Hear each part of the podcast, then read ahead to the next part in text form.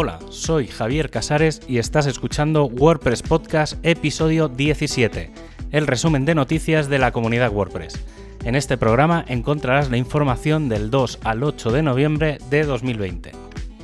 Comenzamos a tener ciertos datos finales de funcionalidades de que van a ir relacionadas con WordPress 5.6 y que parece que ya son definitivas. La primera de ellas es que se ha presentado oficialmente el auto-update de versiones mayores de WordPress.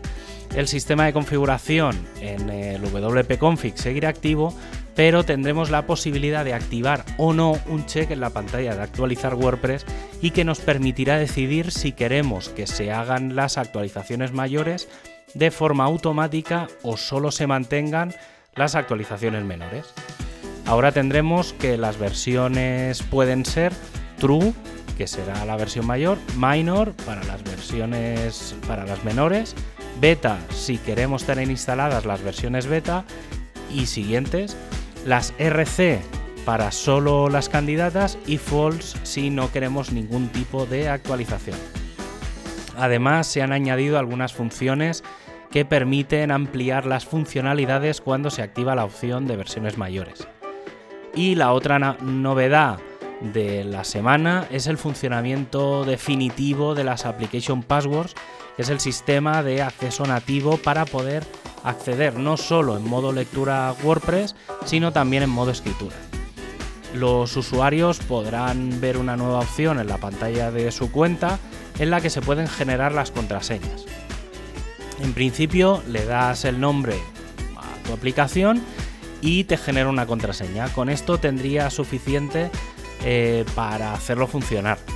Para usarlo, la REST API será tan sencillo como un Basic Auth, que es el estándar desde hace muchos años y que básicamente has de pasarle el usuario y la contraseña que has creado que te dará el sistema.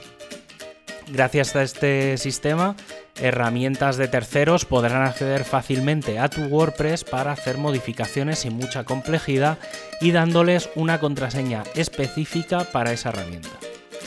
Y para acabar, como último detalle, pero importante para los desarrolladores, se ha implementado ya la fase 2 de las 3 que hay para actualizar jQuery. Esta fase tiene como objetivo actualizar jQuery a la versión 3.5.1 y jQuery Migrate a la 3.3.1.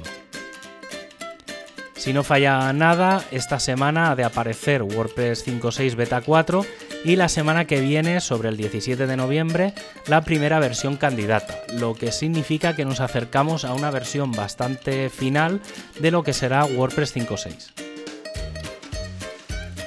Y después de ponernos al día con nuevas y futuras versiones, Comienzo, como siempre, con el equipo de Core y más concretamente con el grupo de Gutenberg, que tiene como proyecto maestro seguir adelantando funcionalidades para el full site editing, aunque se está haciendo mucho hincapié en el query block para mejorar algunas funcionalidades que se han perdido, mejorar el diseño de los controles y ampliar su combinación con el bloque de paginación. El equipo de diseño está trabajando en pequeños detalles del bloque de widgets y HTML, la mejora del bloque de paginación, iteración del query block y dar cierta consistencia a las variaciones de bloques. El equipo de traducciones se está preparando ya para la actualización final de cadenas de texto a traducir y recuerda que han aparecido que ha aparecido una nueva cadena en todas las versiones desde la 3.7 hasta la 5.5 que necesita ser traducida a los 205 idiomas en los que se encuentra WordPress. Además, mientras se congelan los cambios de WordPress, se recomienda acabar de revisar las traducciones de 2021 y Gutenberg. El equipo de móvil está preparando el lanzamiento de iOS y Android 16.1, incluye relativamente pocos cambios. El principal es la nueva opción para seleccionar plantillas predefinidas al crear una nueva página. El equipo de comunidad está planteando ya una fecha para el lanzamiento oficial de Learn WordPress ya que parece que está empezando a llenarse de contenido y haber pasado una revisión profunda de la calidad de los planes de estudio. Una fecha que se está manejando es previo al lanzamiento de WordPress 5.6, de forma que se pueda aprovechar el lanzamiento de esta versión para la comunicación de esta nueva plataforma. Aún así, el proyecto sigue siendo completamente anglosajón con la única excepción de una formación en japonés. Y como despedida quiero recordarte que tienes todas las noticias y enlaces en wpnoticias.com y que puedes escuchar este podcast en wppodcast.es. Un abrazo y hasta el próximo programa.